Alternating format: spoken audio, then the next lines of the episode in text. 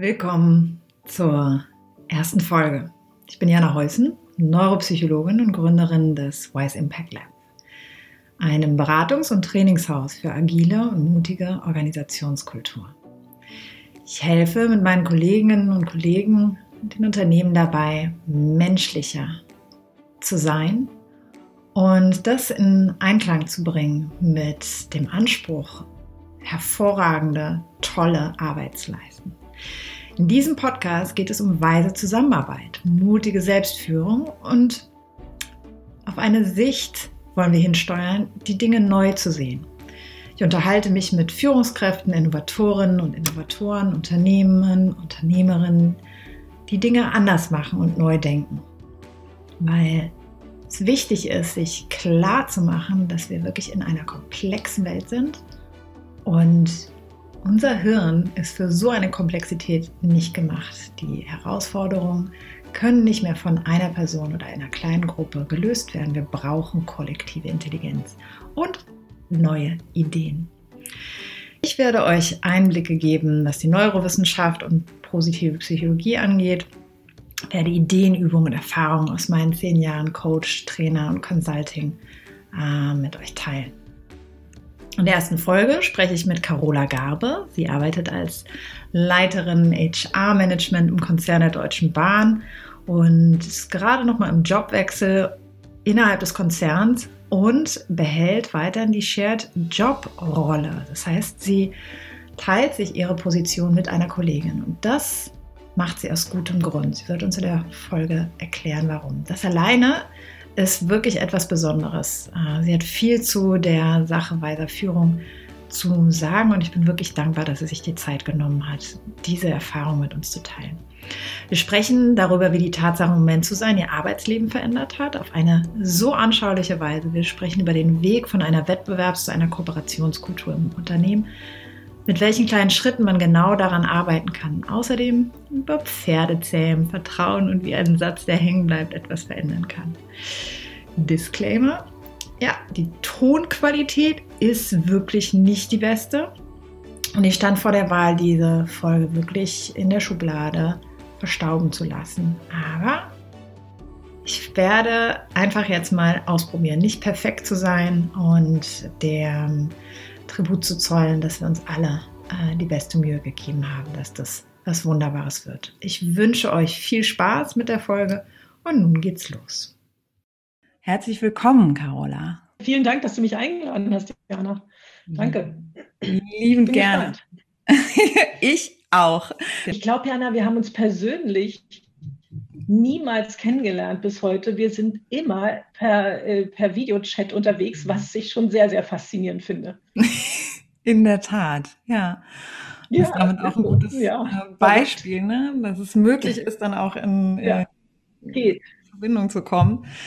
Und ähm, ja, gleichzeitig irgendwie äh, ist es auch spannend, sozusagen in, zu ähm, diese neue Entwicklung da auch wahrzunehmen, die äh, ja auch deine ganze Arbeit revolutioniert hat, wie du mit deinen Mitarbeitern auch in Kontakt gehst. Was war für dich denn, was bedeutet für dich Achtsamkeit? Wie bist du auf dieses, ähm, warum hast du gedacht, dass das für dich und für deine Mitarbeiter ein spannendes Thema wäre? Mhm. Und zwar habe ich im Jahr 2017, 2016 ist ein ganz enger Kollege von mir gestorben. Und zwar sehr viel Trouble, sehr viel Aufregung. Und ich, ich bekam auf beiden Schulter, äh, Schultergelenken eine Schulterkapselentzündung. Ja? Und ähm, war gesund. Ich habe mich nie krank schreiben lassen. Ne? Ich bin immer arbeiten gegangen, wie man, wie man das so macht manchmal.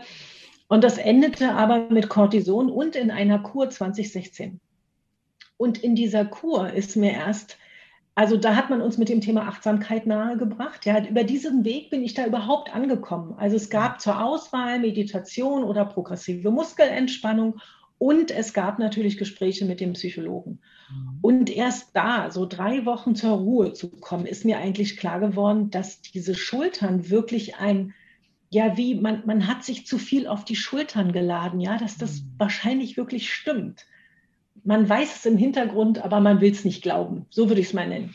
Und die Ärzte haben mir das ziemlich klar ins Gesicht gesagt. Die haben gesagt, ja, also das, was Sie da haben, das, Sie haben irgendwas, was Ihr Körper nicht verarbeitet hat und das verarbeitet er über diesen Weg. Mhm. Und Sie sollten sich einfach, wenn Sie mal erzählen, wie so Ihr Lebensalltag ist, wie Sie arbeiten, dann sollten Sie vielleicht mal darüber nachdenken, ob Sie ähm, ob sie sich damit beschäftigen, wie sie ihren Kopf, ihr Leben zur Ruhe bringen und das Thema Meditation oder progressive Muskelanspannung oder im groben Achtsamkeit kann Ihnen dabei helfen. Wir stellen Ihnen das vor, damit machen müssen Sie selbst. Das ist eigentlich der Beginn der Geschichte zu meinem Thema Achtsamkeit. Seitdem beschäftige ich mich damit und die Idee, das meinen Mitarbeitern näher zu bringen, wuchs dann, je mehr ich merkte, dass es funktioniert. Ja. ja. Und dann war der Rest, der war Zufall, würde ich mal so sagen. Ist es, ähm, wie definierst du Achtsamkeit nun vor dem Hintergrund deiner Erfahrung? Ja. Was ist ja. das? Also für mich, ich finde, ich, also ich habe inzwischen die Erfahrung, dass jeder sein anderes hat. Für mich heißt Achtsamkeit, ich mache mal ein Beispiel. Mhm. Ich bin schon früher viel gewalkt. Ja, also ich, ich bin so die Walking-Stöcke in die Hand und dann los. Mhm. Und ich fand es immer ganz toll, dass meine Gedanken da fließen können. Ja, da hatte ich neue Ideen. Ich hatte mein Handy dabei und habe dann meinen ganzen Ideen raufgesprochen und danach verarbeitet und so.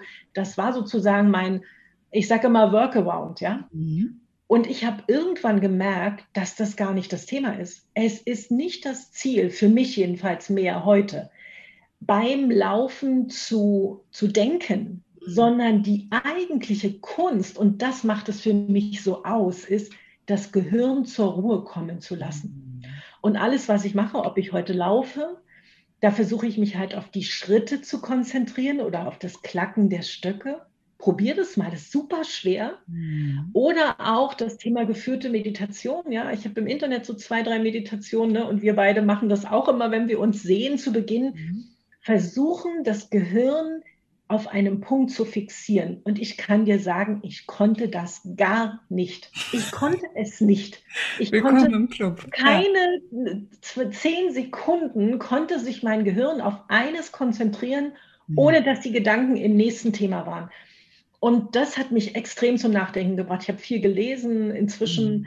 und habe dann gemerkt, es geht mir nicht mehr alleine so. Ja, ich habe es dann mhm. geteilt mit meinen Freunden, auch mit ein paar meiner Kollegen, wo ich wusste, die sind so ein bisschen affin bei dem Thema. Und dann habe ich irgendwann gemerkt, das ist der Schlüssel. Der Schlüssel ist dein Gehirn. Und ich habe es für mich aus der Esoterik-Ecke rausgeholt. Ja, so mhm. Achtsamkeit und Yoga ist halt gerade in. Mhm. Vollkommen aus der Esoterik-Ecke. Was ist das Thema? Versuche dein Gehirn auf einfache Dinge zu fokussieren, bei einem Gedanken zu bleiben. Ich mache das heute mit Yoga und Meditation, aber es ist auch so, dass im beruflichen Alltag, wenn ich im Termin bin, ich mich versuche zu fokussieren auf diesen hier und jetzt Moment. Und Leute, das fällt mir super schwer. Immer noch nach so vielen Jahren. Aber es ist unheimlich toll, wenn man es schafft. Und was ist toll daran? Was ist sozusagen der Nutzen, der Benefit, den du dann erlebt hast, privat, persönlich, ja. aber auch auf Arbeit? Warum bist du dran geblieben? Ähm, man kommt schneller, also auch wenn man in, in dienstlichen Situationen ist, finde ich, kommt man schneller zum Ziel. Ähm, man, man ist fokussierter auf das Thema, kümmert sich nur um dieses Thema und, und nimmt sein Umfeld besser wahr. Man nimmt schneller wahr, ob da irgendwelche Dinge im Raum sind, ein Kollege sich räuspert, man guckt die Menschen anders an und ist mehr in der Situation. Ja ich erlebe mich heute noch, dass meine Gedanken abwandern zum nächsten Termin und was ich noch machen muss zwischendurch und dass ich mit dem noch telefonieren muss. Das passiert mir immer wieder. Mhm. Aber dieses Bewusstsein, dass ich ja jetzt hier in dem Termin bin und jetzt mit Jana diesen Podcast mache mhm. und mich darauf konzentriere, ja, ähm, das lässt mich ruhiger sein. Mhm. Also mein Gehirn, ich habe das Gefühl, ich bin ruhiger. Mhm. Ich bin gelassener, wenn man so sagen kann. Ja, es ist eine Art von Gelassenheit und das tut mir gut. Mir tut es einfach selber unheimlich gut. Mhm. Ich kann mich angucken manchmal so, als wenn ich da drüber stehe und mich sehe. Das finde ich ja. spannend. Ist wunderbar. Ähm, das, was du beschreibst, ähm, hängt auch zusammen mit dem, mit meinen Erfahrungen. Ich fand das so spannend. Als ich mein erstes äh, Retreat gesessen habe, dachte ich so, Heidenei, es ist ja wirklich verrückt, was man für ein wildes Pferd da innerlich äh, hat, ja. was von einem zum anderen Thema rennt. Und äh, ich, äh, vollkommen machtlos mich gefühlt habe, das irgendwie an einem Punkt zu, zu halten. Und ähm, freue mich mittlerweile halt sehr, dass es immer mehr mh, hm, wissenschaftliche Studien gibt, die einfach einem endlich mal erklären, wie der eigene Geist funktioniert. Ich wäre so dankbar gewesen, wenn ich das vorher schon ähm, ähm, verstanden oder sagen wir mal erklärt bekommen hätte, dass wir eben wirklich dieses, im Englischen sagt man Monkey Mind, ne? ich finde äh, dieses innere wilde Pferd finde ich auch sehr hilfreich als Metapher, dass wir einfach als Fakt das haben als normale Dynamik, als innere Tendenz und dass dieses Pferd oder dieser Monkey immer zu den äh, ja relevanten, aber eben auch leicht negativen, schwierigen, herausfordernden Themen, Themen rennt und deswegen schlaflose Nächte ja. äh, manchmal da sind und auch irre Kommunikationsprobleme, weil man so komplett aneinander vorbeiredet zum Beispiel. Ja. ja.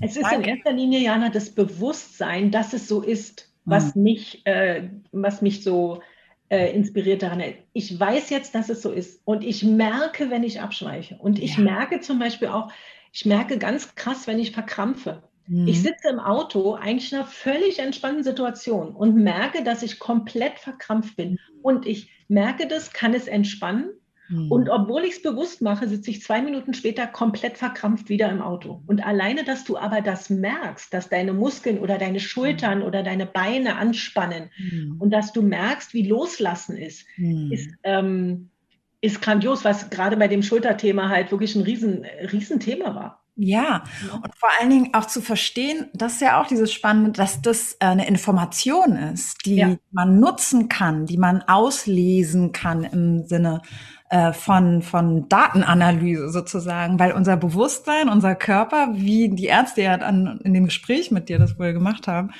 ähm, einem nochmal erklären, dass, dass Emotionen wirklich sich im Körper niederschlagen und Emotionen halt wirklich unsere Art und Weise sind, unsere Welt zu interpretieren. Und wenn wir Schulteranspannung haben oder wie ich, ich hatte sechs Wochen lang Schwindel. Mhm.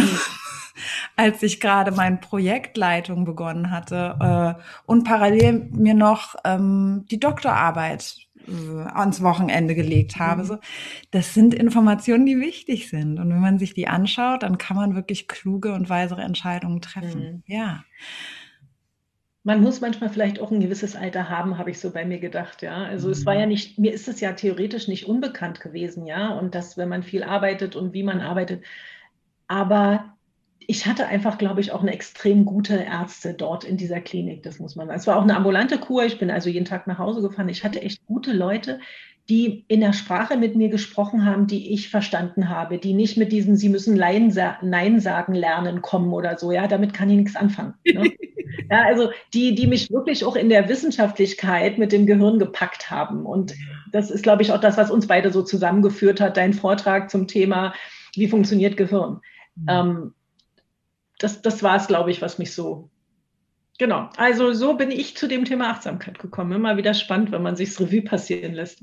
Absolut. Ähm, deine, äh, dein Passionsthema ist äh, ganz klar auch eine, äh, eine, eine kollaborative Kultur ins Leben zu rufen. Und äh, wenn ich dich richtig verstehe, hast du ja in dieser, ähm, sagen wir mal, aus diesem Fazit äh, diese Erfahrung, ne, dieser Krise, in der du warst, ähm, ge auch gesehen, okay, jeder Einzelne kann auch nochmal ähm, sich gut tun.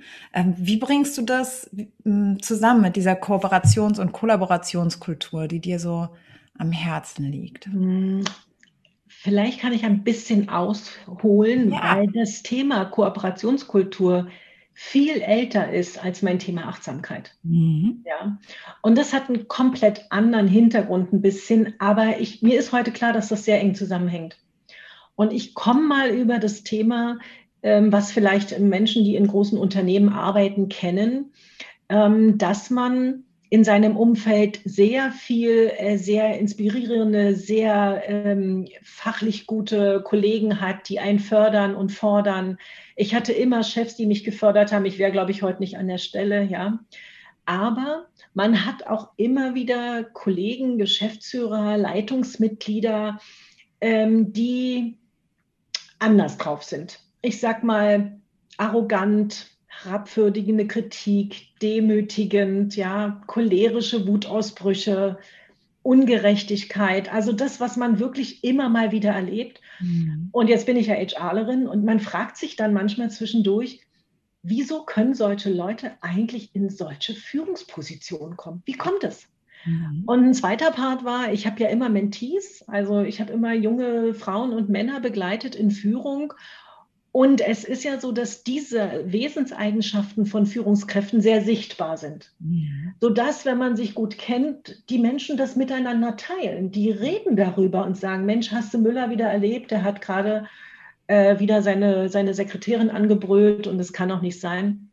Und mich dann ganz oft gefragt haben, sag mal, Carola, du bist doch Personalerin und ihr habt so viele Diagnostikinstrumente. Wieso werden solche Leute überhaupt bis nach oben in Führungsetagen gespült. Wieso? Und verrückterweise, die zwei, drei, die es dann gibt, die machen alle anderen, die einen super Job machen, die äh, wertschätzend mit ihren Kollegen umgehen, ja, die, die auch inhaltlich gut sind, machen das leider wett, sondern die Leute reden halt über die. Ja. Und das war der Moment vor zehn, zwölf Jahren, ähm, bin ich in diese Situation gekommen, mich mit dem Thema zu beschäftigen. Also was ist denn und ich bin auf was ganz Spannendes. Ich bin, habe alle Wege gegangen. Viele vielleicht, die zuhören, kennen das Thema Diskmodell. Da guckt man, ist eine Person rot, blau, gelb oder grün und wie geht man dann mit anderen Personen um, die eine andere Farbe haben. Es gibt Meyer-Briggs, wo man seine Persönlichkeit einschätzt und dann halt darüber spricht, wie man mit anderen Menschen, die eine andere Persönlichkeit haben, umgehen. Alles cool, haben wir wahrscheinlich alles schon mal gesehen. Ähm, ich bin dann auf Adam Grant geben und nehmen gestoßen. Und die Idee dahinter ist eine andere. Und das ist das, was mich echt fasziniert hat. Und die teilt nicht die Menschen ein, wie das diese Persönlichkeitstypen machen, sondern die Situation, in der der Mensch ist. Mhm. Also diese Idee geht nicht davon aus, dass ein Mensch eine, ähm, ein Tauschernehmergeber, wie auch immer ist, oder gelb, rot, grün, sondern dass die Situation ihn dazu macht und dass man als Unternehmen da was beitragen kann. Ja? Und das hat mich total angefixt, dieses Thema. Mhm. Und äh, ich habe mich damit zu beschäftigen. Das Buch Adam Grant kann man mal lesen, wenn wir jetzt äh, unfreiwillig Werbung machen. Mhm. Und da geht es darum, dass Menschen, und danach habe ich mich dann ein bisschen umgeguckt in mir, ja, dass es eben äh, verschiedene Arten, eine Organisation verschiedene Arten von Menschen hervorruft. Mhm. Und da gibt es sowas wie einen fremdbezogenen Geber, ja. Der ist sozusagen, der, der bereichert jedes Unternehmen und äh, hilft seinen Kollegen und achtet aber auch auf sich selbst, also kann auch Nein sagen. Dann gibt es so einen selbstlosen Geber, kennt vielleicht jeder, ja, so jemand, der immer gibt, also der hilft dir immer, der ist immer der Längste da und macht, aber er selber hat halt nicht gelernt, Nein zu sagen. Und dann gibt es den Tauscher in so einem Unternehmen und der sagt, ähm, wenn du mir das gibst, dann helfe ich dir an der nächsten Stelle. Und im Übrigen, ich helfe dir heute nicht, weil du hast mir letzte Woche auch nicht geholfen. Ja? Mhm. Und dann gibt es so einen Nehmer. Und dieser Nehmertyp ist der, der die Ideen seiner Kollegen nimmt, sie in gute PowerPoint-Charts presst und dann sozusagen der Gewinner der Situation ist. Mhm. Und diese drei Typen Menschen arbeiten in einem Unternehmen zusammen. Und diese Idee, die hat mich sehr angefixt und die hat mich mit dem Thema beschäftigen lassen, mit Kooperation, wie geht man damit um, wie, wie, wie leben, wie entstehen diese Typen. Mhm. Und ähm, das, ja, das war was, was mich äh, beschäftigt hat. Und ich habe eben diese Menschen, von denen ich vorhin geredet habe, die also aus meiner Sicht äh, nicht in Führungsetagen gehören, das sind ganz oft wirklich Nehmertypen. Ja? Mhm. Und die finden sich selber auch ganz toll, weil sie sind nämlich mit dieser Art sehr weit gekommen. Mhm. Und die Frage ist, wie kann man Unternehmen wandeln von einer Wettbewerbskultur, weil das ist Wettbewerb unter mhm. Arbeitnehmern, ja, hin zu einer Kooperationskultur. Und damit beschäftige ich mich seit langem. Und das ist etwas, was ich auch mit meinem Team versucht habe, indem ich ganz offen als Chefin gesagt habe, ich will, dass ihr kooperiert. Mhm. Und dass ich, wenn das nicht passiert war, wirklich eingeschritten bin. Ich habe es nicht laufen lassen, wenn ich gemerkt habe, dass jemand eine Präsentation hält, äh, die nicht seine ist und er es nicht dazu sagt, ja, mhm. ähm, oder dass jemand sich komplett ausnutzen lässt. Also man muss einschreiten als Chef. Und ich glaube, das habe ich sehr intensiv getan. Mhm. Genau, das ist die Passion dahinter eigentlich, ja. Sehr schön. Und äh, ich bin gespannt auf ähm, Beispiele auch in Richtung sozusagen, wo du gemeinsame ähm, Prozesse, Rituale, Routinen ähm, abgewandelt hast in diesem Sinne. Äh, vor allen Dingen vor diesem Hintergrund der des sich wirklich heftig wandelnden Arbeitsplatzes, wo man noch viel weniger durch diese Digitalisierung noch viel, viel seltener auch zusammenkommt und äh, es viel einfacher ist, nicht kooperativ zu sein, vielleicht, aber vielleicht ist es auch viel einfacher geworden, kooperativ zu sein. Es ist äh, ähm, ja doch ein ganz spannender Wandel, der da im Zuge der digitalen Transformation uns allen begegnet. Wie hast du das? Genau, und es, also es ist, ähm, ich, ich finde das für mich ganz spannend. Hm, für mich beginnt Kooperation immer damit, dass ich mich intensiv mit dem anderen Menschen beschäftige, mhm. mit dem ich zusammenarbeite, mit dem ich jetzt wie hier beide einen Podcast mache, mit dem ich mich vernetze. Ja? Und das ist für mich jetzt mal rein technisch wirklich seitdem wir online sind fast leichter geworden. Warum? Ja. Erzähl. Ähm, ja immer andere ich, Stimmen. Ich kann dir sagen, ja, ich, ich, ich finde das ganz spannend und ich habe darüber lange nachgedacht. Mhm. Was ist es? Ich habe mein ganzes Leben vorher mit sehr viel Reisen verbracht. Mhm. Also es hat mich extrem viel Zeit gekostet. Ja, mhm. selbst wenn man in Berlin sich mit jemandem trifft, also unter einer halben Stunde ist man nicht da. Ja, also eine halbe Stunde hin, dann schwatzt man eine halbe Stunde, eine halbe Stunde zurück, sind vier Stunden vorbei. Ja, und ähm, für mich ist es tausendmal effektiver fast geworden. Und ich mache immer die Kamera an, wenn ich mit jemandem spreche, ja, weil ich die Emotionen auf der anderen Seite sehen will. Mhm. Und natürlich bin ich nach einem Jahr auch so weit, dass ich mich gern mit Menschen zum Kaffee trinken treffen würde, ja. Aber es funktioniert erstaunlicherweise. Ich habe ein, auch in der Corona-Pandemie ein Riesennetzwerk nochmal aufgebaut.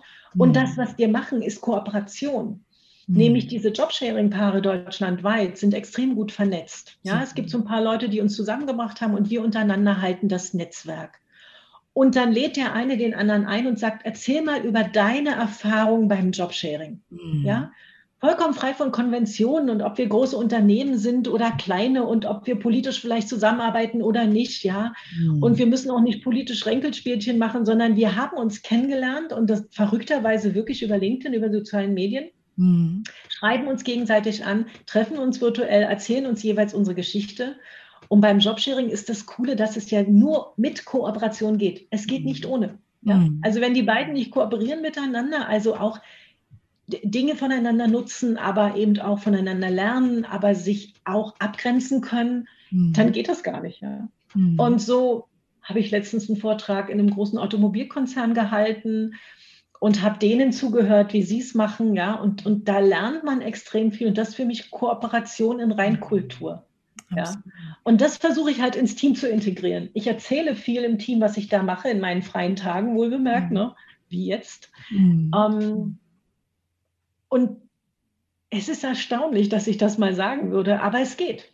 Mhm. Es ist nicht so schön, das ist eine andere Frage. Schöner mhm. wäre es, für mich schöner wäre es, sich zum Kaffee zu treffen, in einem Kaffee zu sitzen, die Sonne zu genießen. Das wäre für mich schöner mhm. vom Gefühl her. Mhm. Aber ich schaffe viel mehr. Mhm. Ich muss halt den Abgrenzungsmechanismus abends hinbekommen. Ja? Das mhm. musste ich ehrlich gesagt im Büro auch. Mhm. Also, ne? Absolut. Genau. Ähm, also diese, diese Möglichkeiten, die diese Technologien äh, uns, uns geben, ähm, dass wir jetzt alle auf Teams und Zoom und äh, Quorum äh, rennen und uns dort treffen, das ist wirklich ein großes Geschenk. Ähm, und gleichzeitig hast du ja jetzt auch angesprochen, äh, wie wichtig es ist, dann aber auch bestimmte Themen überhaupt dort zu platzieren. Ne? Also die eigenen Erfahrungen äh, auch mal einfließen zu lassen, äh, sein eigenes Leben, sein eigenes Ich äh, dort auch äh, zu zeigen. Äh, du hast gesagt, die Kamera auch mal anmachen ne? und auch von dir äh, erzählen, ist nicht eine typische äh, Verhaltensweise in Großkonzernen, wo man manchmal zu 30 in, in äh, Telcos zusammenhockt und keiner die Kamera anhat und Minuten der Stille auch, auch geschehen. Ja. Was äh, gibt es ähm, ja weitere, sagen wir mal, äh, Routinen oder Methoden, wo du sagst, ne, das hat mir einfach geholfen, äh, abseits von dem immer wieder aufmerksam auf meine, äh, auf die äh, Kultur meiner Mitarbeiter zu achten und immer ne, einzuschreiten, Hinweise zu geben, wenn ich merke, da sagt jemand äh, nicht immer Nein oder da ähm, schmückt sich jemand im übertragenen Sinne mit den Federn anderer Leute. Gibt es irgendwas, wo du sagst, das fällt mir schon auf, äh, dass ich das anders mache als andere und dass das sehr einzahlt auf eine gute Zusammenarbeit? Hm. Also ich, es fällt mir schwer, sage ich mal, äh, so diese, diese, mich selber da in dieses Licht zu stellen. Das fällt mir ehrlich gesagt ein bisschen schwer. Aber es ist natürlich so, ich bin halt ein sehr aufmerksamer Mensch geworden und ich kann in dem Laufe der Jahre. Mhm. Und ich höre Zwischentöne. Ja. Und Kooperation ist für mich halt kein technischer Begriff, sondern ganz oft ein emotionaler. Mhm. Ich helfe Menschen, weil ich eine gute Erfahrung mit denen gemacht habe und ich gebe Vorschussvertrauen. Mhm. Ja, ich gebe grundsätzlich Vorschussvertrauen. Mhm. Ich bin, deshalb komme ich auch immer eigentlich so ein bisschen über Ted for Tit for Tat, diese Spieltheorie vielleicht, ne? Also schenke immer Vertrauen deinem Gegenüber, spiele quasi immer Vertrauen, mhm. bis derjenige dich enttäuscht. Mhm. Dann sage auch mal Nein, aber rede mit ihm darüber und wenn er dann wieder mit dir vertraulich umgeht, dann tu es. Also dein mhm. erster Zug in diesem Spiel, in dieser Theorie ist immer Vertrauen. Mhm. Gib deine Erfahrung. Und seitdem ich das sehr, sehr konsequent spiele, ich muss sagen, das ist so, ein bisschen der Hintergrund auch von, von der Transkorptionsidee, von der Kooperationsidee, Vertrauen als Vorschuss zu geben. Mhm. Und ich glaube, das macht den großen Unterschied. Also nicht erst zu gucken, was kriege ich von dem. Mhm. Und das ist im beruflichen Kontext ja ganz häufig so. Ne? Mhm. Ähm, was, was passiert mir häufig? Ich, ich kriege eine Bewerbung von jemandem auf den Tisch, mhm. gucke mir die an und denke, pff, ich, derjenige sagt, du darfst die auch weiterleiten. Da sehen wir, so Datenschutzthemen muss man immer so ein bisschen aufpassen, ja. Mhm. Oder ich kriege eine Hospitationsanfrage. Und ähm, dann kann man sagen, nee, weißt du, ich habe genügend zu tun, ich mache das nicht. Oder man kann grundsätzlich sich hinsetzen, mit dem Menschen sprechen und dann entscheiden, ob man es macht oder nicht. Also dieses Vertrauen erstmal reingeben, dass der, der einen die Hospitation an, anfragt, ja überlegt hat, warum er das tut. Ja, also nicht, nicht Nein sagen, sondern mhm. das erstmal kurz annehmen und gucken, ob es passt mhm. und dann entscheiden. Und das sind so Sachen, die ich mir halt einfach angewöhnt habe. Mhm. Ich begegne Menschen mit Vertrauen. Das ist und ich merke relativ mhm. schnell, ob die mir, ob, ob sich das, ähm, ob das richtig ist oder nicht. Mhm. Das ist eine ganz andere ja. Weltanschauung manchmal, ne? Das ist äh, sehr ja, anders als diese komplett, ne? Als diese Haltung. Ja äh, Scarcity, also irgendwie ist alles ähm, ähm, nicht genug da. Äh, ich habe eigentlich keine Zeit, ich habe nicht genug Budget, ich habe äh, eine To-Do-Liste, die äh, einfach jeden Tag eher steigt, als dass sie irgendwie schrumpft. Und eigentlich ähm, gehst du mit dieser Vertrauenshaltung ja wirklich ins Gegenteil, ähm, Vertrauen darauf, dass gerade das Richtige äh, dir äh, auf den auf den Schreibtisch äh, geschwemmt wird. Aber das gilt mhm. auch in Balance zu kriegen, weil die Kultur, in der wir uns bewegen, ist ja doch eine andere. Ne? Ja. Weißt du, es gibt einen Satz, der sehr in meinem Kopf schwirrt dazu und äh, der ist, du entscheidest dich, also alles, was du tust, entscheidest du. Mhm. Und wenn du entscheidest, dann, dann ist es dir wichtig gewesen. Ja, mhm. also und daran glaube ich ganz fest. Und es, dann gibt es noch eine zweite Geschichte, das ist für mich so diese Quantensuppen-Idee. Dinge werden dir zugespült, wenn du ein positiver Mensch bist und ähm, dann werden dir, dann, dann kommen Dinge in dein Leben, die äh, dir an der Stelle helfen, wo du es brauchst. Und wenn du viel reingibst in diese Sache, dann kommt auch viel zurück. Mhm. Ja.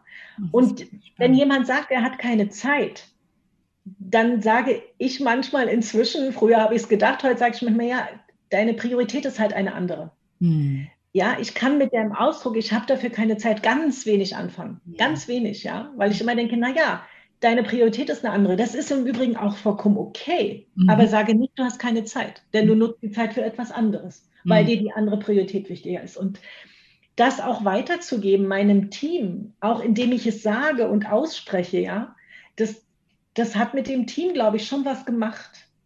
Woran ja, erkennst unser, du die? Ne, unser Achtsamkeitsseminar, ja, dass, dass sie es reflektieren, dass sie, da das was wiederkommt. Ja?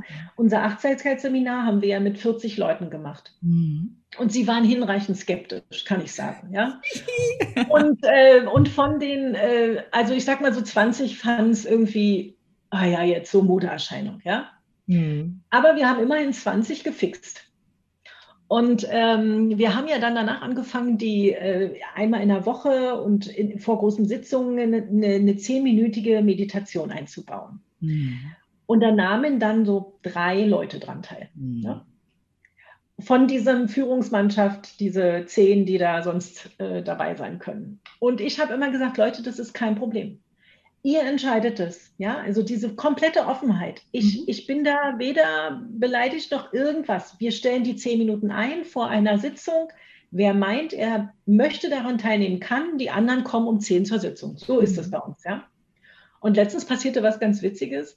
Es gibt ja einen großen Teil von Mitarbeitern, die nicht in diesem Sitzungsrhythmus sind. Und die kamen mit einem Mal auf unsere Assistenz und sagten, du, wir macht doch da immer diese vor den Sitzungen diese Sequenzen. Wir sind da zwar nicht dabei, aber könnt ihr uns zu den Sequenzen nicht mit einladen? Okay. Und neuerdings sind da zehn Leute drin. Ja. Und weißt du, es hat gedauert, mir ist es klar, ja, also ein Dreivierteljahr. Aber das ist nicht mein Punkt. Ich will sie nicht missionieren, ja, sondern ich will einfach, dass sie erkennen, dass es etwas Positives sein kann. Mhm. Und da bewegen wir uns immer in der Mischung zwischen Kooperation und Achtsamkeit. Ja, für mich gehört viel zusammen. Das eine bedingt vielleicht das andere, ja. Mal mhm. kurz nachdenken, kurz innehalten, bevor man da weitergeht. Mhm. Und ein zweites Thema, was äh, ganz spannend ist, die Theorie ist ja wunderbar. Das heißt nicht, dass ich die Praxis immer beherrsche. Mhm. Und auch damit gehe ich inzwischen sehr offen um. Ich sage, Leute, ich weiß, das war nicht sehr kooperativ, mein Spruch vorhin. Mhm. Tut mir leid, aber es ist einfach so, dass dein Gehirn manchmal einfach trotzdem redet. Ja, gut gesagt. Ne? Und äh, es ist ja vielleicht auch das, weshalb wir so diesen Podcast äh, so machen, weil wir denken, wir wollen einfach andere auch in unsere Dinge mitnehmen, die nicht so einfach sind, mhm. ähm, um ihnen zu sagen, es ist einfach menschlich. Ne? Ich sage immer, Leute, die Theorie ist super, ja? Mhm. Ähm, aber die praktische Umsetzung, daran hapert es bei mir auch manchmal. Ja, und was ich so erfrischend und wichtig finde daran, ähm, wir haben so eine, eine starke Kultur des Perfektionismus äh, in unserer Gesellschaft. Oh, ja. Ich bin ein großartiges Exemplar, was diese, äh, was diese äh, Weise angeht. Ähm, hab wirklich viel Stress, äh, viele Jahre immer äh, erlebt, einfach in diese Richtung, weil ich dachte, oh Gott, ich bin nicht genug vorbereitet, ich muss das noch äh, recherchieren, ich brauche noch ein Zertifikat, was nochmal belegt, dass ich wirklich was verstanden hätte. Und ähm, merke gerade, wie wohl äh, und äh, wie wohltuend es ist, so zu merken, okay, eigentlich ist alles nur ein Experiment. Es ist eine Iteration in einer Entwicklung von äh, Versuchen. Und äh, es sind alles Experimente, die äh, Freude, ähm, Erfahrung und Wissen schaffen dürfen und laufe damit viel, viel besser, äh, seitdem ich mir das sozusagen erlaube, mhm. Spaß bei diesen ganzen Sachen zu haben und eben auch mehr ähm, ähm, mir erlaube, auch äh, vollkommene Griffe ins Klo zu produzieren, um dann schallend lachend zu sagen, ja Mai, war schön, Carola, dass wir uns getroffen haben, der Podcast, äh, ich habe es mit dem Speichern nicht hingekriegt.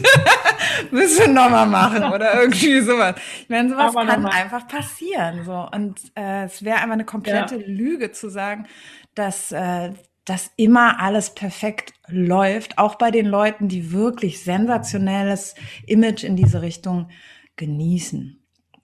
Ja, aber Jana, das, das bringt mich halt zu einem anderen Thema und in Unternehmen, nicht nur in diesen Konzernen, in Unternehmen, sind Menschen anders sozialisiert worden. Mhm. Ja, und deshalb sind sie aus meiner Sicht nicht in der Lage, dieses als Iteration zu begreifen.